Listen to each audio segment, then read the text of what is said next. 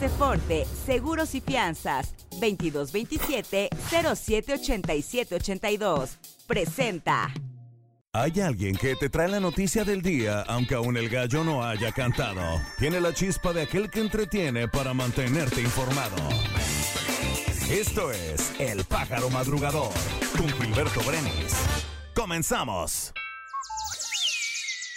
¿Cómo les va? Gracias por acompañarnos en un episodio más de El Pájaro Madrugador. Oigan, de antemano una disculpita, ayer les quedé muy mal, pero debo decir que no fue mi culpa. La tecnología no tiene palabra de honor y mi computadora franca y llanamente quebró. Así que no pude grabar, hasta hoy se solucionó todo el problema, así que pues muchísimas gracias por su paciencia y bienvenidos a este pájaro madrugador del martes, martes 12 de diciembre, día importantísimo porque hoy es día de Nuestra Señora de Guadalupe. También celebran su santo Juana Francisca Fremiot, Hermógenes, Donato, Cinesio y Amonaria. Es el día 346, faltan 19 para que termine este 2023. Hoy en la Ciudad de México no circula el engomado color rosa, terminación de placa 7 u 8, así que por favor tómelo en consideración. Ya saben que esta restricción inicia a las 5 de la mañana, termina a las 10 de la noche y es válida en todas las alcaldías de la Ciudad de México y todos los municipios del Estado de México. Hoy en Puebla Capital tendremos una temperatura máxima de 21 grados, mínima de 7. ¿Qué tal el frío de ayer? Terrible, ¿no? Ha sido un frío, pero de aquellos. Las temperaturas estarán más amables este día, pero habrá cielo entre despejado y parcialmente nublado. El dólar se cotiza hoy a la compra en 16 pesos con 87 centavos y a la venta en 17 pesos con 83 centavos. El euro a la compra en 18 pesos con 15 centavos y a la venta en 19 pesos con 5 centavos. Un día como hoy. Hoy es el Día Nacional del Empleado Bancario, así que no hay actividades bancarias. Por favor, tómelo en consideración. Para toda la gente que vive en Puebla, tampoco pasa la basura este martes. Así que si es el día que a ustedes les toca sacar la basura, espérense hasta el jueves porque hoy no van a pasar. Es el Día Internacional de la Neutralidad el Día Internacional de la Cobertura Sanitaria Universal, el Día Mundial de la Disfagia y también el Día Internacional del Lince Ibérico. Un día como hoy, pero de 1915, nació Frank Sinatra. También un día como hoy, pero de 2003, muere Keiko. ¿Se acuerdan? ¿Alguna vez la vieron ahí en Reino Aventura? Pues hoy es su aniversario luctuoso. En el año 2000 murió Libertad Lamarque y en el año 2021 murió Chente Fernández. También felicidades a Tatiana. Hoy está cumpliendo 55 años. La actriz Diana Bracho está cumpliendo 79. Los actores Tom Wilkinson cumple 75 y Bill Nighy está cumpliendo 74. Felicidades. Puebla para impulsar la participación activa de mujeres y hombres en la prevención de la violencia de género en contextos educativos, laborales y sociales, el gobierno del estado, a través de la Secretaría de Educación, realizó el conversatorio denominado Todas y Todos contra la violencia de género, en el que participaron 250 trabajadoras y también trabajadores de la educación en Puebla. El gobierno del estado, a través de la Secretaría de Salud, implementó el operativo guadalupano en el seminario Palafoxiano y el Paseo Bravo con la finalidad de ofrecer servicios médicos, entregar suministros de cloración de agua y supervisar el cumplimiento de los protocolos en la preparación y venta de comida para evitar riesgos sanitarios durante los festejos de este día. La titular de la dependencia, Araceli Soria Córdoba, informó que para el gobierno estatal es prioridad prevenir cualquier riesgo a la salud en estos festejos.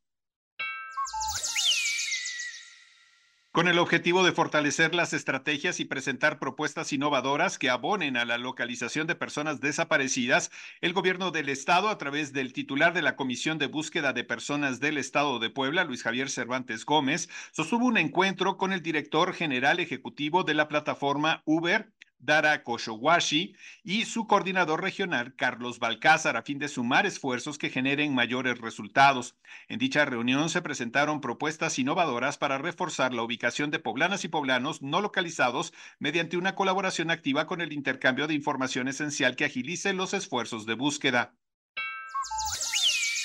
Para consolidar en el corto plazo a micro y pequeñas empresarias y empresarios poblanos con experiencia en el mercado que buscan crecer y escalar su emprendimiento o negocio, el gobierno del estado, a través de la Secretaría de Economía en coordinación con la Universidad Iberoamericana Puebla, concluyó el Laboratorio de Emprendimiento 2023 con 70 graduados.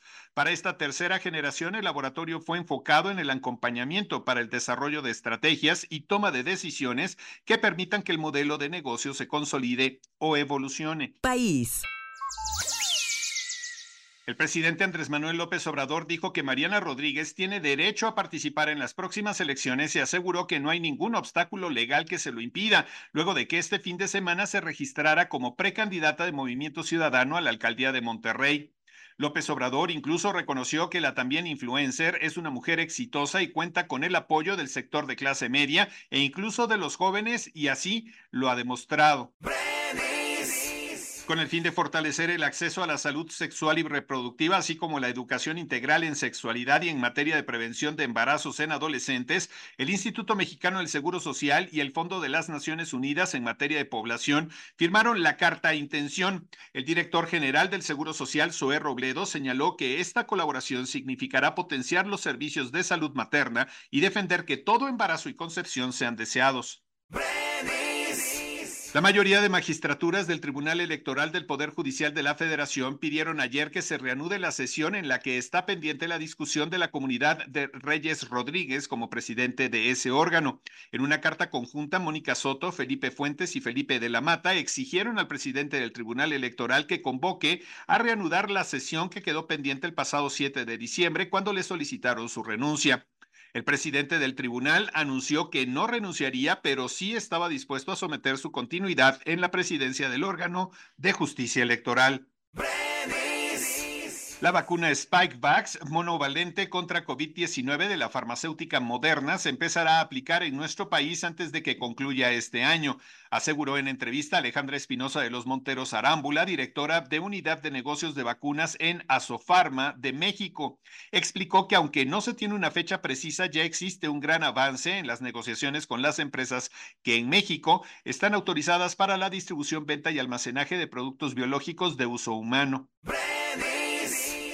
La gobernadora del Estado de México, Delfina Gómez, acudió ayer al municipio de Texcaltitlán luego del enfrentamiento entre pobladores y miembros de la familia michoacana que se registró el pasado viernes y el cual dejó como saldo 14 personas muertas, la mayoría de ellas del grupo criminal. Acompañada por el secretario de Seguridad Estatal, Andrés Andrade Telles, y por el secretario de Gobierno, Horacio Duarte, la gobernadora mexiquense llegó a dicho municipio de manera sorpresiva para encabezar una mesa de trabajo con los pobladores luego de los hechos registrados. Un camión que transportaba peregrinos recibió un choque sobre la autopista México-Pachuca. Hay 10 heridos. El hecho ocurrió la tarde de ayer sobre la autopista México-Pachuca a la altura del kilómetro 39 en el municipio de Tecámac, en el Estado de México. De acuerdo con los primeros reportes, el autobús que transportaba a los fieles ya venían de regreso tras visitar la Basílica de Guadalupe. Tenían como destino llegar al pueblo mágico de Real del Monte en el estado de Hidalgo. Negocios. El embajador de Gran Bretaña e Irlanda del Norte en México, John Benjamin, solicitó la intervención de diputados federales para que el país ratifique la adhesión de su nación al Tratado Integral y Progresista de Asociación Transpacífico antes de que concluya la actual legislatura. Al participar en una reunión con el Grupo de Amistad México-Gran Bretaña en la Cámara de Diputados, el diplomático indicó que está enterado que la ratificación de tratados internacionales corresponde al Senado de la República, pero expresó que tenía una petición precisamente para que esta ratificación se dé. Comenzó a circular la nueva moneda de 20 pesos conmemorativa al 200 aniversario de las relaciones diplomáticas México-Estados Unidos, una moneda que se le entregó recientemente a la secretaria del Tesoro de la administración Biden, Janet Yellen. La moneda tiene una forma dodecagonal, un diámetro de 30 milímetros, está fabricada en alpaca plateada, en el centro con un arillo perimetral de aleación bronce-aluminio y pesa 5.5 gramos. Aceforte Seguros y Fianzas, permítenos ayudarte a contratar la póliza para tu auto, tu negocio, tu salud, tu vida. Protege lo que más quieres y que tanto esfuerzo te ha costado. Contáctanos a nuestro WhatsApp 2227 078782 o visita nuestra página aceforte.com Noticias.mx, tu mundo más seguro. Mundo. Una nueva crisis sanitaria ha levantado las alarmas dentro de la Organización Mundial de la Salud, esto luego de los reportes de un brote de anthrax en Zambia, por lo que se ha emitido una alerta urgente debido al riesgo de propagación de esta peligrosa enfermedad. De acuerdo con los datos de este organismo mundial, el brote de anthrax que acontece actualmente en el país africano comenzó el pasado 1 de noviembre y debido a las condiciones que hay en el lugar existe el riesgo de que se propague rápidamente en los países vecinos. A través del subsecretario para Asuntos Multilaterales y Derechos Humanos de la Secretaría de Relaciones Exteriores, Joel Hernández, México participa este inicio de semana, ayer, hoy y mañana, en el aniversario número 75 de la Declaración Universal de Derechos Humanos y el segundo Foro Mundial sobre los Refugiados en Ginebra, Suiza. El objetivo, de acuerdo con la Cancillería, es refrendar el compromiso del país con la promoción y garantía de los derechos humanos y con los derechos de las personas refugiadas y solicitantes de asilo. Break! Australia reveló un plan para reducir el número de inmigrantes que ingresan al país con el propósito de frenar la afluencia pospandemia y actuar frente al descontento en los votantes por el aumento de costo de vida. El gobierno laborista de Australia implementará una serie de medidas que complicarán el ingreso de inmigrantes, desde estudiantes extranjeros hasta trabajadores poco calificados. Entre esas se encuentra la inclusión de requisitos más estrictos sobre el dominio del idioma inglés, además de umbrales salariales más elevados. Deportes.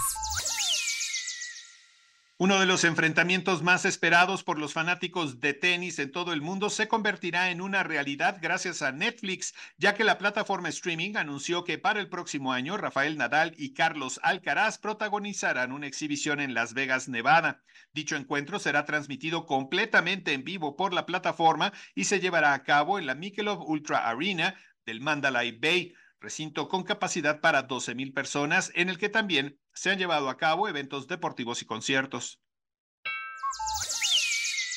José Alcalá, presidenta del Comité Olímpico Mexicano, una vez más denunció la intromisión gubernamental en las federaciones deportivas. De acuerdo a palabras de la dirigente, el reciente desconocimiento por parte de la CONADE a la Federación Mexicana de Esgrima viola la Carta Olímpica, ya que los argumentos que da la Federación Internacional y la comisión que dirige Ana Gabriela Guevara no coinciden.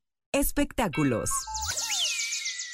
Barbie y Oppenheimer son las dos películas que dominaron la taquilla y generaron innumerables memes en Internet este año y también encabezaron ayer las nominaciones a los Globos de Oro. Barbie obtuvo nueve nominaciones y Oppenheimer ocho. La entrega número 81 de los Golden Globes se realizará el domingo 7 de enero del próximo año. El actor estadounidense Zac Efron recibió su estrella en el Paseo de la Fama de Hollywood. En la ceremonia realizada ayer estuvo acompañado por sus compañeros de elenco como Jeremy Allen White, con quien trabajó en The Iron Claw, así como Miles Teller, con quien compartió cámara en la cinta That Awkward Moment. Desde que inició su carrera como ídolo adolescente, Zac ha enamorado a millones con su belleza y gran talento actoral. Felicidades. Ricardo Arjona sorprendido con un mensaje en sus redes sociales en el que parece ser una despedida de su carrera artística. Después de realizar su último concierto como parte de la gira Blanco y Negro en Santiago de Chile, Arjona mencionó lo difícil que ha sido para él poder terminar de pie con esta despedida, anunciando que en los últimos dos meses lleva seis infiltraciones de columna y posponiendo una cirugía inminente.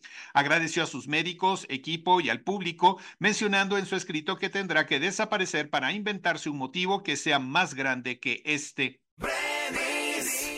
El príncipe Harry fue condenado este lunes por un juez británico a pagar más de 60 mil dólares a la editorial del diario Mail on Sunday tras perder uno de los casos en un proceso por difamación contra el tabloide. Entre las numerosas demandas presentadas por el hijo menor del rey Carlos III contra periódicos británicos, una de ellas se refería a un artículo relativo a su protección policial cuando se viaja a el Reino Unido. Hemos llegado al final de esta emisión del Pájaro Madrugador. Por su atención, muchísimas gracias. Pórtense bien, que tengan un excelente martes y por supuesto aquí nos escuchamos si es que la tecnología nos lo deja. Estaremos mañana muy puntuales en esta cita con el Pájaro Madrugador. De verdad, pásenla muy bien. Si quieren seguirme en redes sociales, me encuentran como arroba Gilberto Brenis en absolutamente todas las redes y también, por supuesto, nos escuchamos mañana en otro Pájaro Madrugador. Hasta entonces. Aceforte, Seguros y Fianzas, 2227-078782. Presentó. Esto fue El Pájaro Madrugador. Nos escuchamos mañana.